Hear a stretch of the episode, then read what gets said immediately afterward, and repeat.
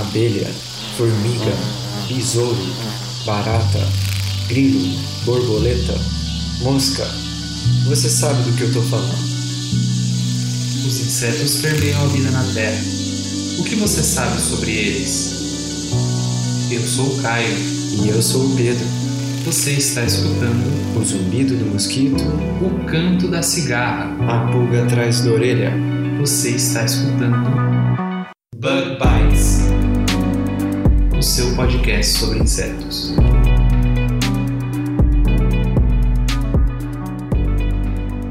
Estamos começando mais um Bug Bites. Falando diretamente da toca do Besouro Studios. E essa semana a gente vai continuar aquele nosso papo que a gente teve semana passada. E principalmente comentar um pouquinho do trabalho de mais algumas pessoas que eu entrevistei lá no CBE 2018 em Gramado. Mas antes disso, a gente tem recado essa semana, Pedro? Tem sim, Caio. E antes dos recados, a primeira coisa que a gente gostaria de fazer é agradecer a todo mundo que foi lá visitar a gente no nosso estande durante o congresso e também a todos os nossos ouvintes que assinam o nosso podcast, que, só lembrando, né, é gratuito. O aplicativo é gratuito e a assinatura também, que não passa de uma inscrição. É isso aí, Pedro. E quem quiser saber como faz para assinar, a gente vai deixar o link aqui na descrição desse episódio e também lá no nosso Facebook de um vídeo que eu fiz e tá lá no nosso canal do YouTube. E viu? Já aproveita e se inscreve lá. E no canal do YouTube você também encontra outras coisas, não só os episódios. E sempre vale a pena lembrar que a gente está sempre aceitando comentários e sugestões. Se quiser mandar o seu feedback pra gente, você pode encontrar a gente no Facebook, no Instagram ou manda um e-mail para prodbugbytes.gmail.com. Bom, Pedro, e seguindo, né?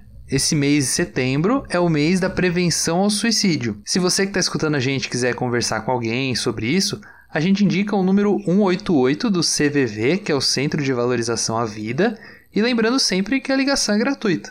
E lá no website deles, você também pode utilizar o chat, se você preferir. É só você procurar aí no Google, a gente vai deixar também o link no post do Facebook e também na descrição desse episódio. Sempre lembrando, se você não está se sentindo bem, se você tem alguma coisa que está te incomodando e você quiser conversar com alguém, basta utilizar esses recursos que a gente está aqui deixando para você. É isso aí, Pedro. Converse com alguém. A ligação e o chat são serviços oferecidos gratuitamente. Então, Caio, vamos lá pro nosso episódio dessa semana? Bom, Pedro, mas antes disso, né, a gente tem a nossa. A nossa curiosidade da semana. Vamos lá então.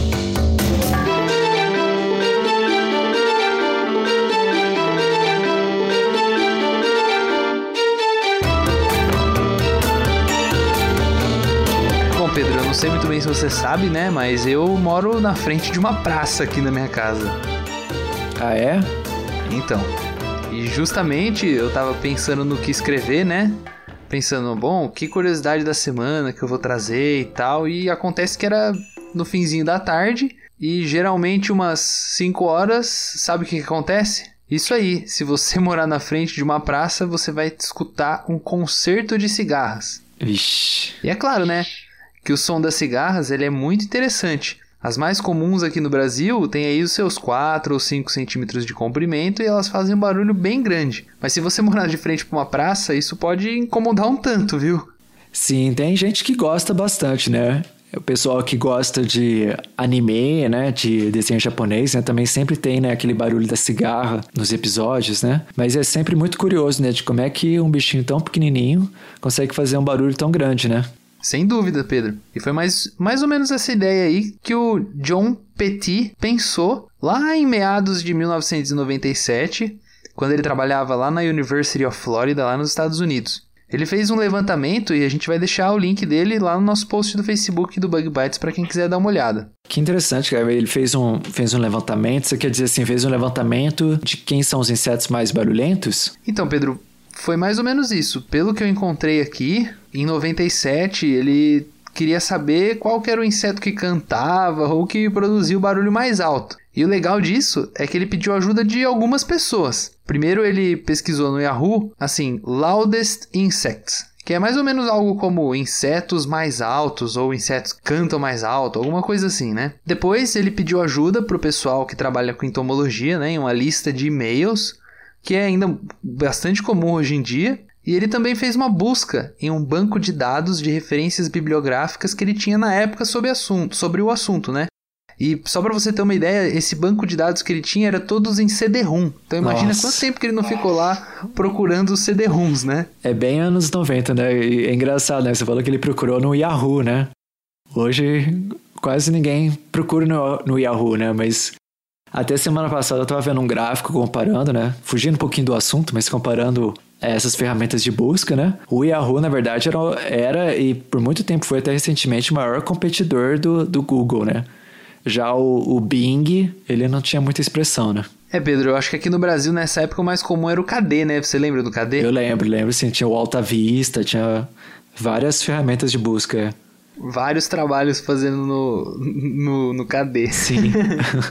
Bom, Pedro, mas continuando, né, nossa história que eu tava contando aí do John, ele acabou descobrindo que os insetos, eles tinham até uma medida feita para você tentar é, saber o quão alto era o barulho que os insetos faziam ou não. E essa medida era chamada SPL, que é o inglês de Sound Pressure Level, ou nível de pressão sonora. E ela era produzida por um inseto a uma distância de 50 centímetros. Assim, o inseto que tivesse o SPL publicado maior ia ganhar o prêmio de inseto com barulho mais alto. ah, que interessante essa abordagem. E, e que insetos que ele, que ele testou? Então, Pedro, na realidade, ele fez essa pesquisa, né? Ele perguntou pro pessoal e de acordo com o que ele, ele publicou em um livro, que a gente deixou o link aí, né? Que a gente já falou, a fonte mais produtiva dele foi, na realidade, a lista de e-mails. E muita gente ajudou ele a encontrar possíveis candidatos.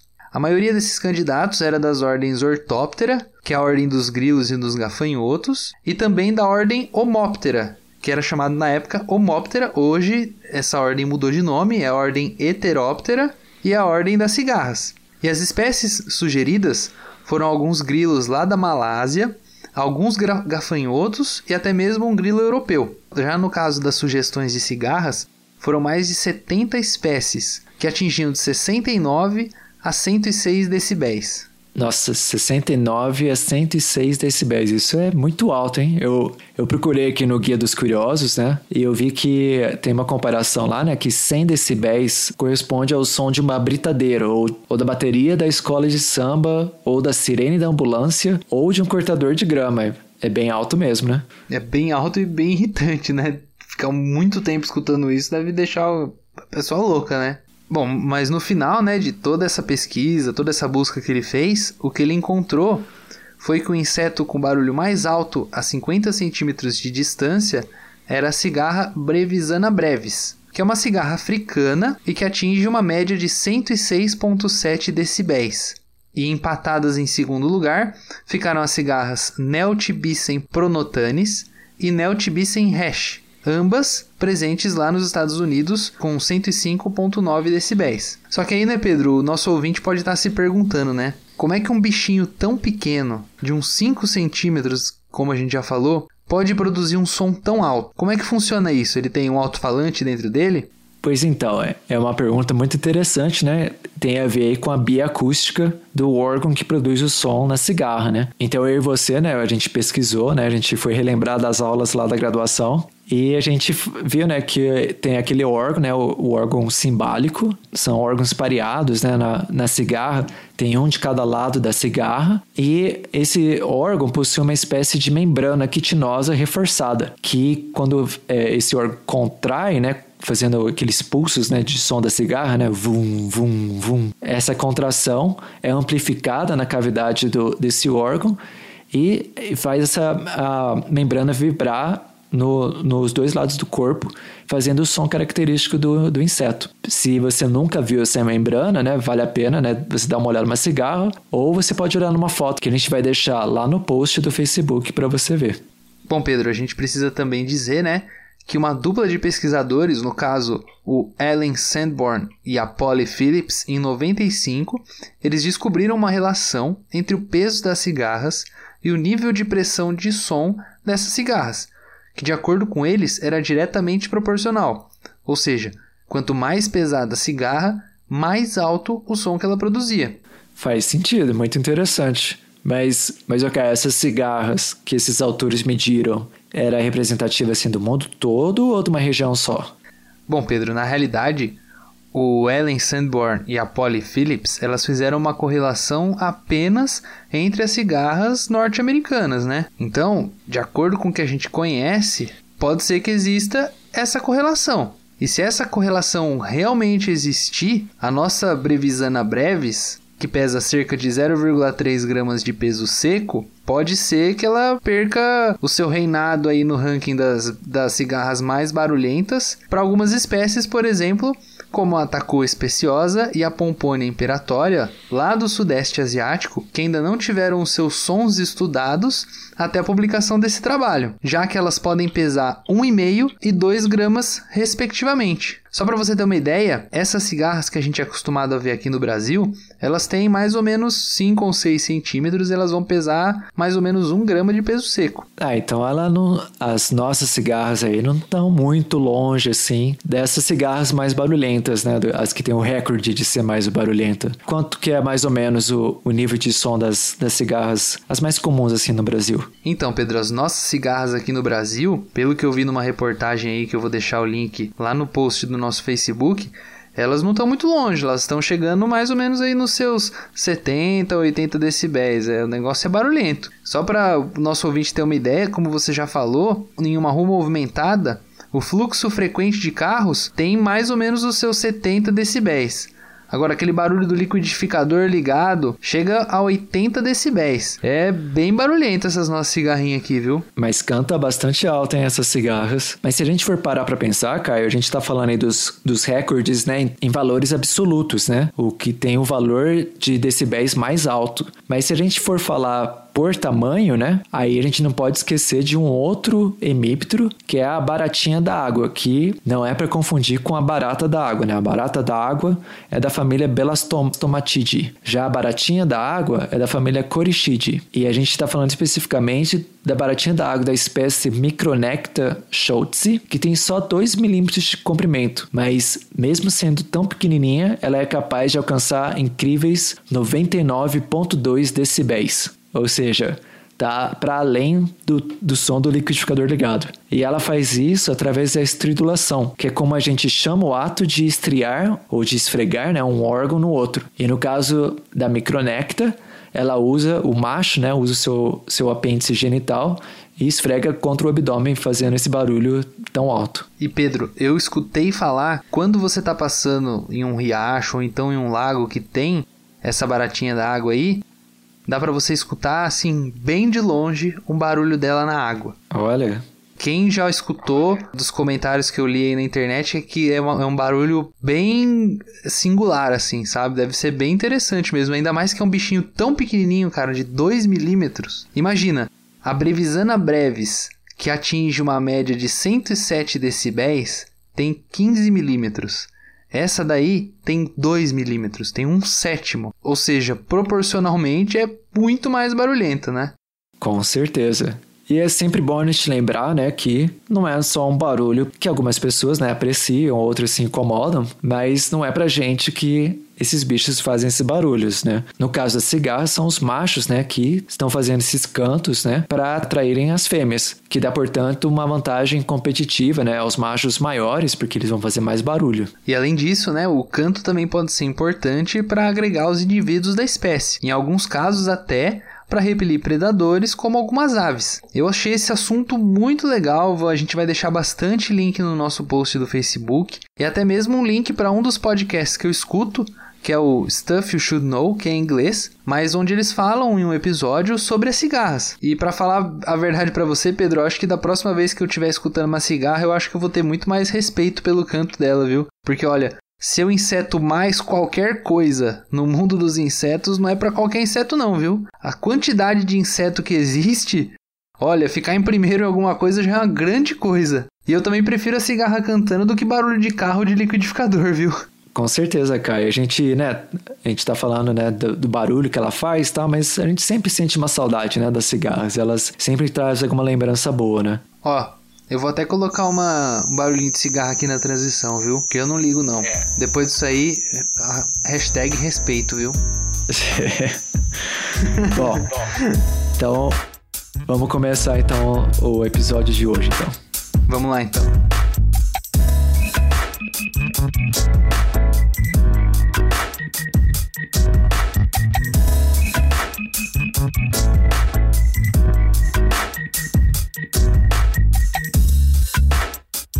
Hoje, seu Pedro, nós vamos lá para nossa segunda parte do papo que a gente começou lá no episódio da semana passada, como a gente já comentou. Mas quem está escutando a gente pela primeira vez, como que faz para continuar escutando Bug Bites? Então, para quem tiver curiosidade, né, o Bug Bites sai toda quarta-feira. Quem se quiser se inscrever e ficar a par sempre que sair um novo episódio, você pode se inscrever no nosso podcast através do seu aplicativo agregador de podcast, né, do, do seu celular. E para explicar melhor, né, de como faz isso, como é que funciona, o Caio gravou um tutorial que a gente vai deixar o link aqui na descrição do, do do, deste episódio, assim como lá no post do Facebook. É bem fácil de se inscrever. Caso você já queira saber, o link é bit.ly barra assine o bebê, tudo junto. E se você, ouvinte, preferir receber os episódios toda semana lá no seu WhatsApp, é só você assinar bit.ly barra bugbytes no WhatsApp.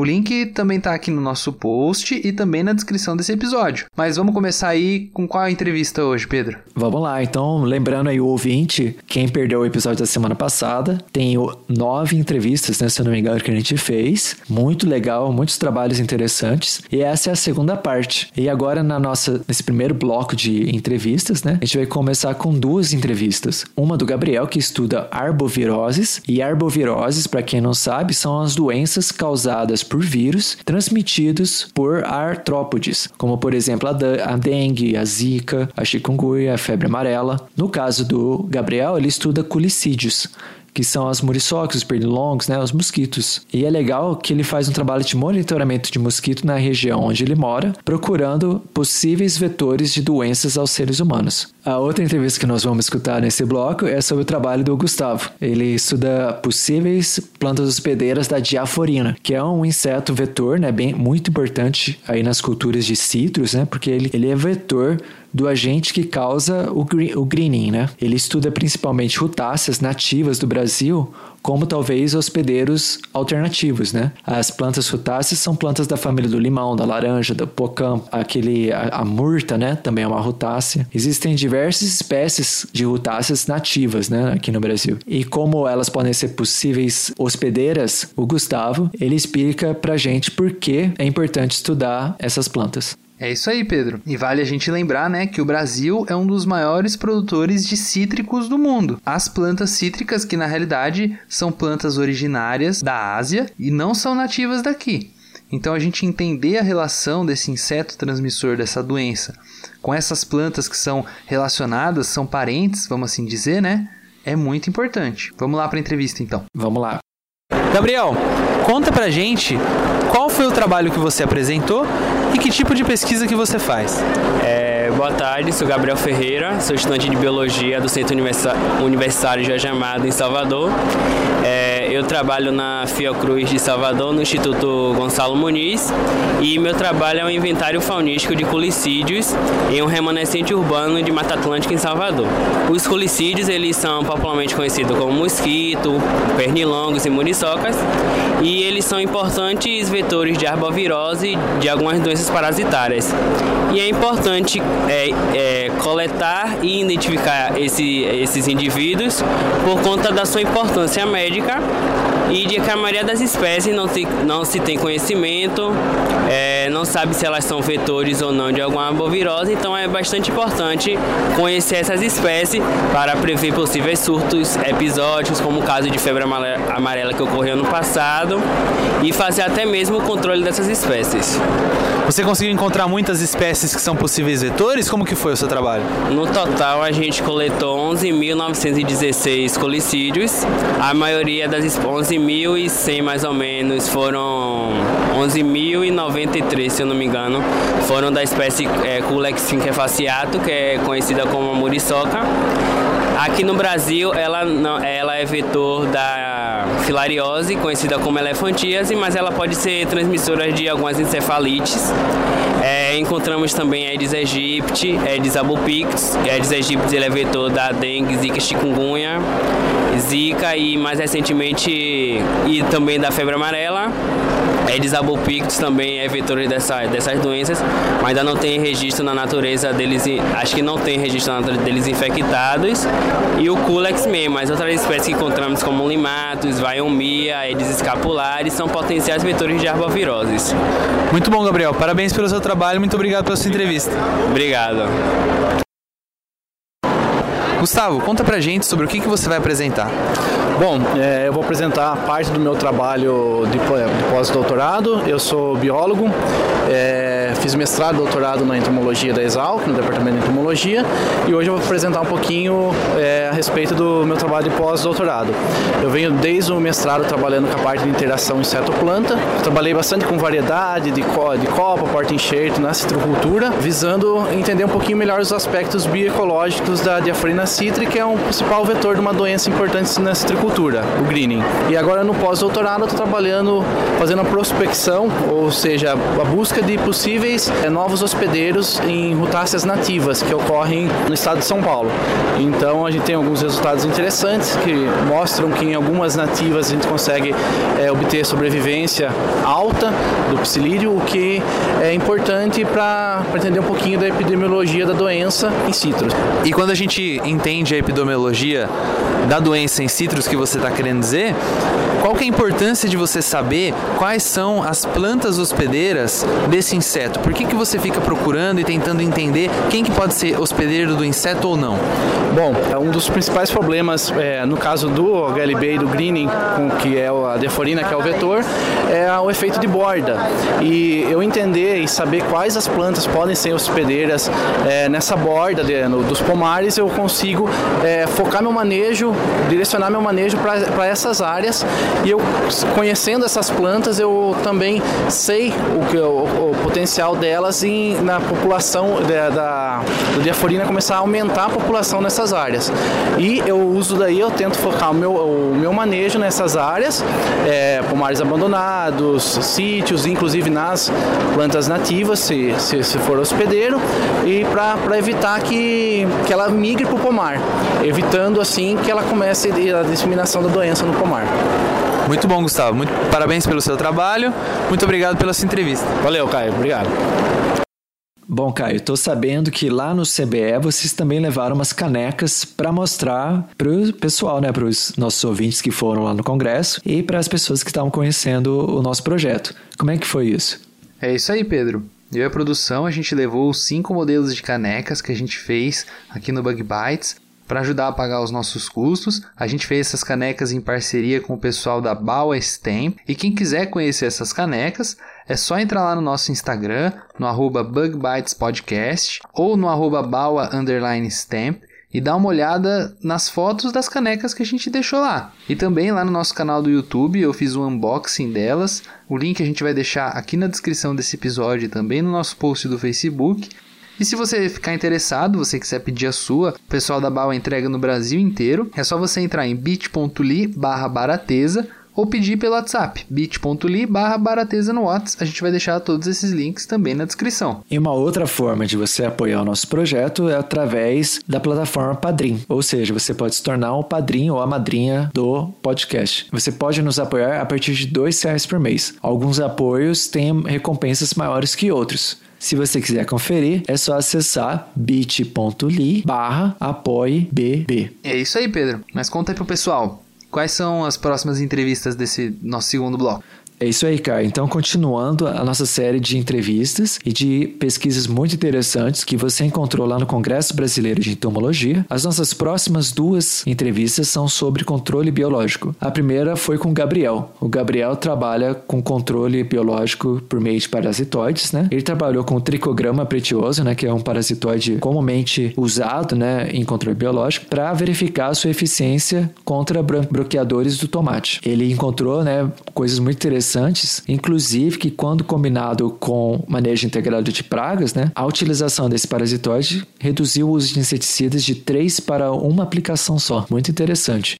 E teve também o trabalho do Lucas, que testou novos parasitoides, né? ou seja, ele está procurando quais são as pragas que são melhor controladas por esse novo parasitoide que ele está testando. E também encontrando qual é o estágio de vida que é mais apropriado, né? que é mais atacado por esse, por esse parasitoide. Então, duas, duas pesquisas muito interessantes aí para vocês. E eu só queria fazer um comentário também que é bem interessante do trabalho do Lucas, que é muito importante a gente saber qual que é o estágio que o parasitoide ataca a nossa praga, né? Porque tem alguns parasitoides que atacam na fase de ovo, outros na fase de lagarta e tem alguns que até na fase de pupa.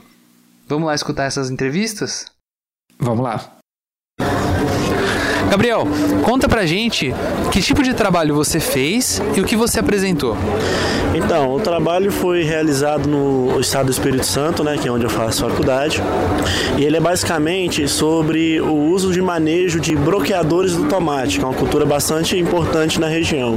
Ele comparou, fez um, um estudo com o manejo comum, como os produtores fazem, com a aplicação de inseticida de forma recorrente, com ou sem é, a presença de bloqueadores, e usando o MIP com o tricograma precioso. Foi utilizado o tricograma para o controle biológico de duas pragas muito importantes do tomate, que são dois bloqueadores do tomate.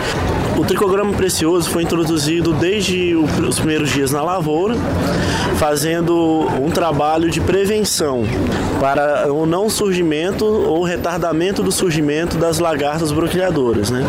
O que acontece? Foi notado que o manejo integrado de pragas, no caso, o manejo fitossanitário de pragas com o tricograma precioso, atrasou em três análises a, a chegada do, dos bloqueadores. É, além disso, foi notado uma menor, um menor uso de inseticidas, porque com, com o MIP só chegou, vamos supor, de quatro vezes que. cinco vezes que foi utilizado o inseticida usando o MIP normal, sem, que seria usado o MIP normal sem o, o tricograma passou para apenas uma, ou seja, uma economia maior. Além disso, o, com o tricograma e o MIP, houve uma redução muito grande do número de frutos brocados, ou, ou seja, uma consequência muito boa para o produtor, porque além dele economizar na não utilização de inseticida, ele teve muito, um número maior de produtos, uma rentabilidade maior por hectare. O trabalho foi feito em dois anos e esse trabalho é, chegou ao final e fei, foi feita as contas que o menor uso de inseticida menos, e também o menor número de frutos brocados trouxe uma economia para o produtor no final de dois anos de 5 mil reais por hectare plantado. O trabalho foi foi feito utilizando com o MIP foi utilizado também agentes químicos e biológicos que são seletivos. Muito bom, Gabriel. Muito obrigado pela sua entrevista e parabéns pelo seu trabalho. Muito obrigado a vocês pela divulgação. Lucas, sobre o que você falou? Olá pessoal, é, eu apresentei o meu trabalho de mestrado, eu sou mestrando no, no programa de entomologia da Exalc, e eu apresentei o potencial do ectoparasitoide Abrobracon ebetor, que é um parasitoide de lagartas. E, e, testei 13 espécies de lepidópteros, 13 espécies de lagartas. O objetivo é selecionar essas melhores, as melhores espécies para utilizar o meu parasitoide como um controlador em grandes áreas. A melhor espécie para a espécie que mais foi controlada foi a Grotes Y e lagartas de quarto insta. E o quão importante você acha que é esse tipo de estudo, Lucas, para a sociedade, para a agricultura no geral? Quão importante você acha que é esse tipo de trabalho? Com os resultados que eu venho obtendo, eu acredito que esse parasitoide ele pode vir a ser mais uma ferramenta de controle de, de, de lagartas, pragas. Ele pode vir a ser utilizado num programa de manejo integrado de pragas. Muito legal. Além disso, você está pretendendo fazer doutorado? Como que vai ser? Sim, eu pretendo fazer doutorado. Não sei ainda a linha que vou seguir, mas provavelmente controle biológico. Não sei se eu vou continuar com esse parasitoide, mas trabalharei com controle biológico. Muito legal, Lucas. Parabéns pelo seu trabalho. Muito obrigado pela sua entrevista. Obrigado. Bom, Pedro, estamos de volta aqui, né, para o nosso terceiro bloco. Mas antes disso, eu também queria anunciar que o Bug Bites entrou em mais uma rede social. Dessa vez a gente está também no LinkedIn. O link para você seguir a gente por lá tá aqui na descrição desse episódio também e também lá no nosso post do Facebook. Sabe o que teve essa semana também, Pedro? O quê? A confirmação da sua participação no sétimo Mobil, que vai rolar lá em Piracicaba. Explica mais pra galera aí como faz para participar desse evento. É isso aí, eu vou lá compartilhar um pouco da minha experiência, né, de como pós-doutorando, né, no Brasil e no exterior, e também a experiência aqui com o nosso projeto do Bug Bites. Esse encontro vai acontecer do dia 8 a 11 de outubro, a minha participação no dia 11 na mesa redonda Atuação Profissional do Biólogo, Desafios e Perspectivas. Mais informações você encontra na descrição desse episódio e no post no Facebook. Só lembrando o nosso ouvinte que as vagas são limitadas. Mas o custo é bem baixinho, é só 40 reais. Então corre se inscrever. Vai ser muito legal. E vai inclusive ter produtos do Bug Bites by Bal por lá. Se você não tiver afim de pagar o frete, né? E tiver interessado. Se você quiser divulgar o seu curso, o seu simpósio, o seu produto ou o seu serviço aqui no nosso espaço do Bug Bites, manda um e-mail para prodbugbites.gmail.com.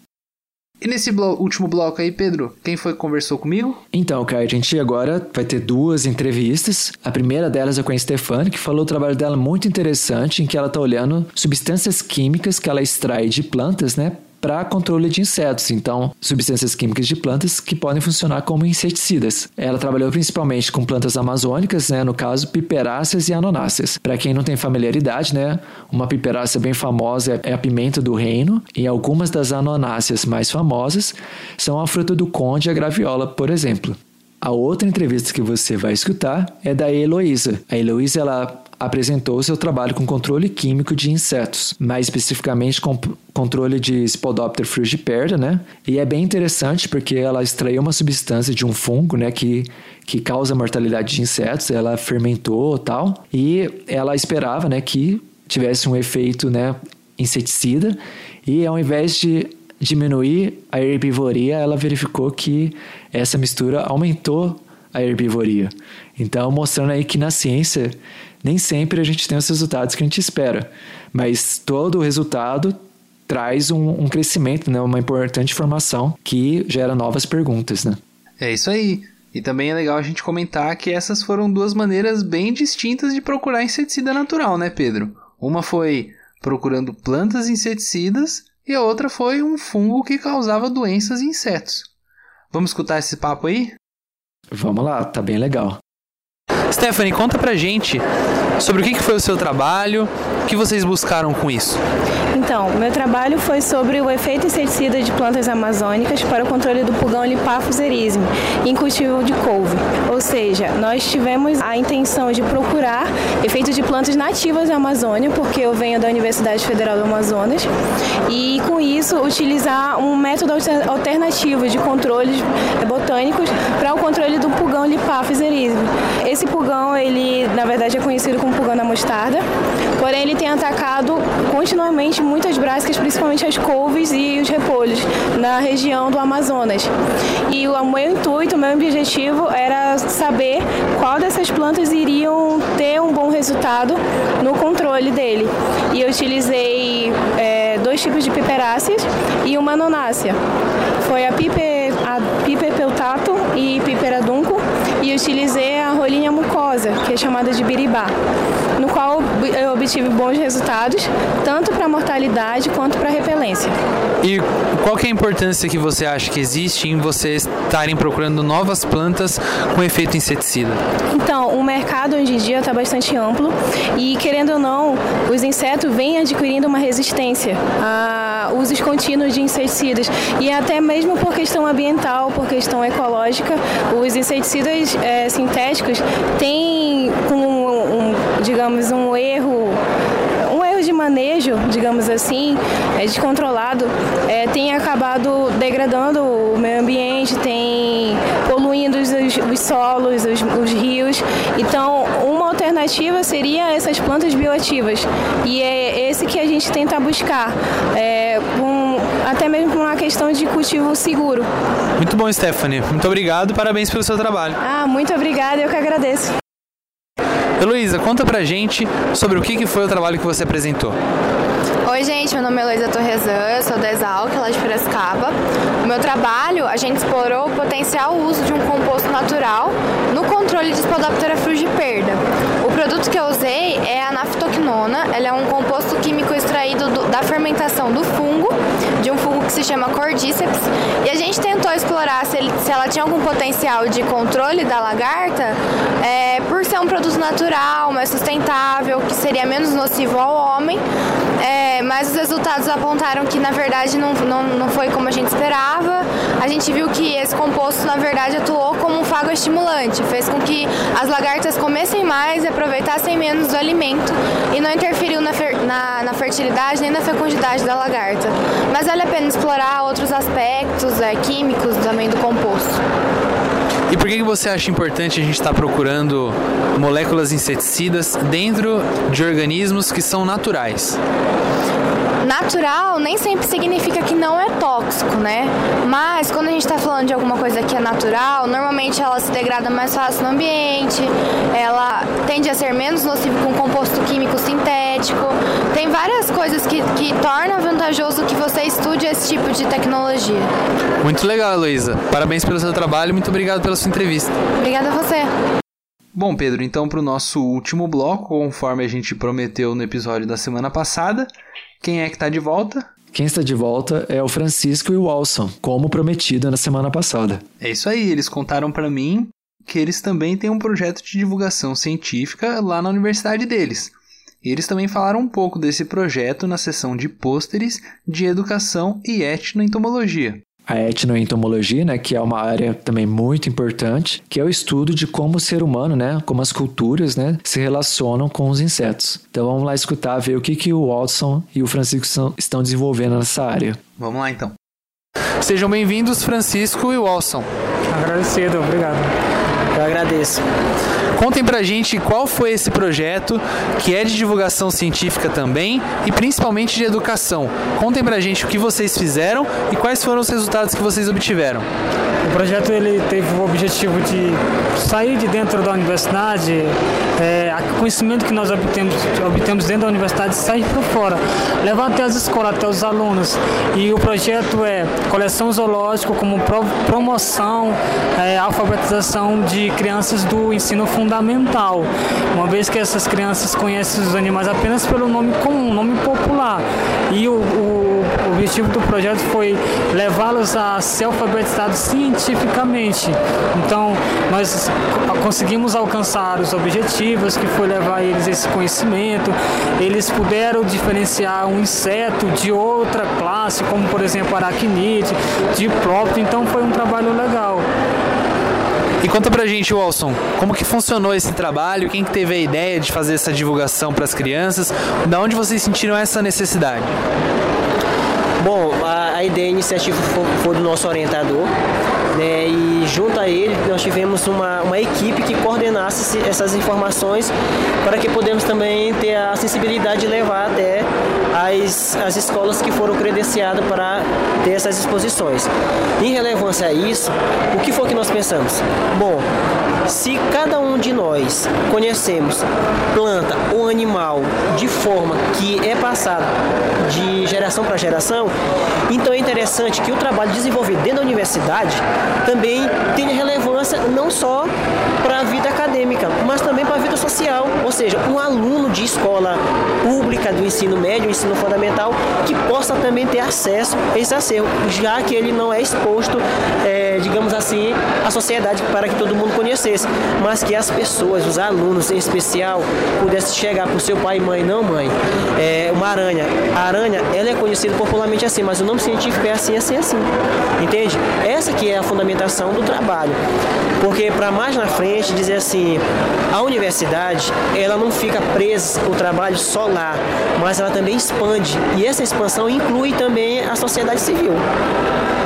Muito bom. E Francisco, qual que foi a recepção das crianças, dos alunos que vocês apresentaram essas coisas para elas? Elas gostaram? Elas gostaram? Como que foi? Eles gostaram, eles gostaram bastante. É, até porque eles foram é, insetos conhecidos da região. Eles conheciam lá os insetos popularmente.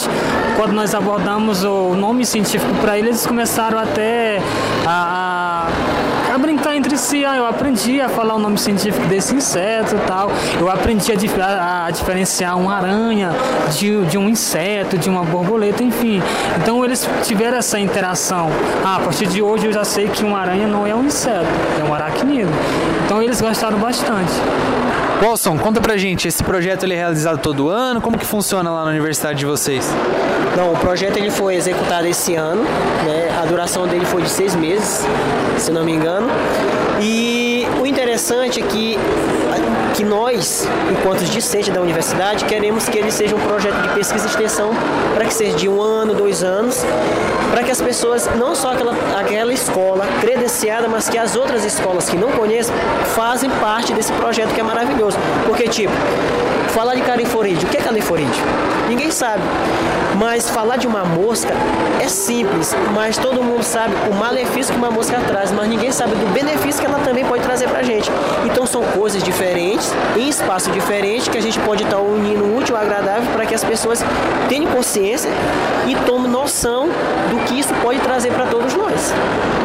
Muito bom, parabéns Francisco, parabéns Walson pelo trabalho de vocês. Muito obrigado. Eu agradeço, muito obrigado pelo convite. Eu agradeço. Muito bom, Pedro. Bom, eu pessoalmente espero que o pessoal tenha aproveitado um pouquinho aí desse esse pedacinho do CBE que a gente trouxe para vocês aí direto de Gramado. Infelizmente eu não pude trazer chocolate para todo mundo, mas eu trouxe essas entrevistas. Eu espero que vocês estejam satisfeitos, tá? Se você não estiver satisfeito, você sabe, né? Procure a gente no Instagram, no Facebook ou manda e-mail pra gente contando o que você gostou, o que você não gostou e a sua sugestão de como melhorar. É, mas infelizmente eu não vou poder enviar chocolate para ninguém porque eu já comi todos os que eu trouxe. Ixi. E Caia, e agora, pra semana que vem tem mais entrevista? Então, Pedro, semana que vem tem o nosso Em Sete Perguntas, né? Quem será que vai vir conversar com a gente agora, hein? Em Sete Perguntas, mas entrevista do CBE agora só no ano que vem? Não, daqui dois anos, né? Então, agora só no CBE 2020 que vai ser lá em Fortaleza. Será que o Bug Bites vai, hein, Pedro? Tomara que, a gente que o Bug Bites consiga ir no CBE 2020 em Fortaleza. É, tomara, né? Então, a gente se vê por lá ou por algum próximo evento que a gente tiver por aí, né, Pedro? É isso aí, a gente vai sempre tentar colocar o Bug Bites nos mais diversos eventos relacionados com insetos. Só lembrando que se vocês quiserem que a gente divulgue algum evento, algum simpósio, é só mandar um e-mail pra gente que a gente divulga, né, Pedro? É isso aí. Mas para essa, pra essa semana está bom, né? Ah, pra essa semana tá bom, né, Pedro? A gente vai ficando por aqui e até semana que vem. Até semana que vem. Tchau. Tchau.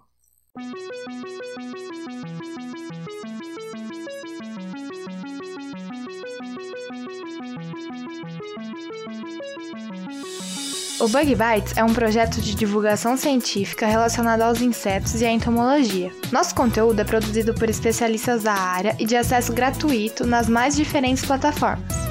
O apoio de nossos ouvintes é muito importante. Se você gosta do nosso conteúdo, considere apoiar esse projeto. A partir de R$ reais mensais, você pode apoiar o Bug Bites na plataforma Padrim. O link está na descrição do episódio.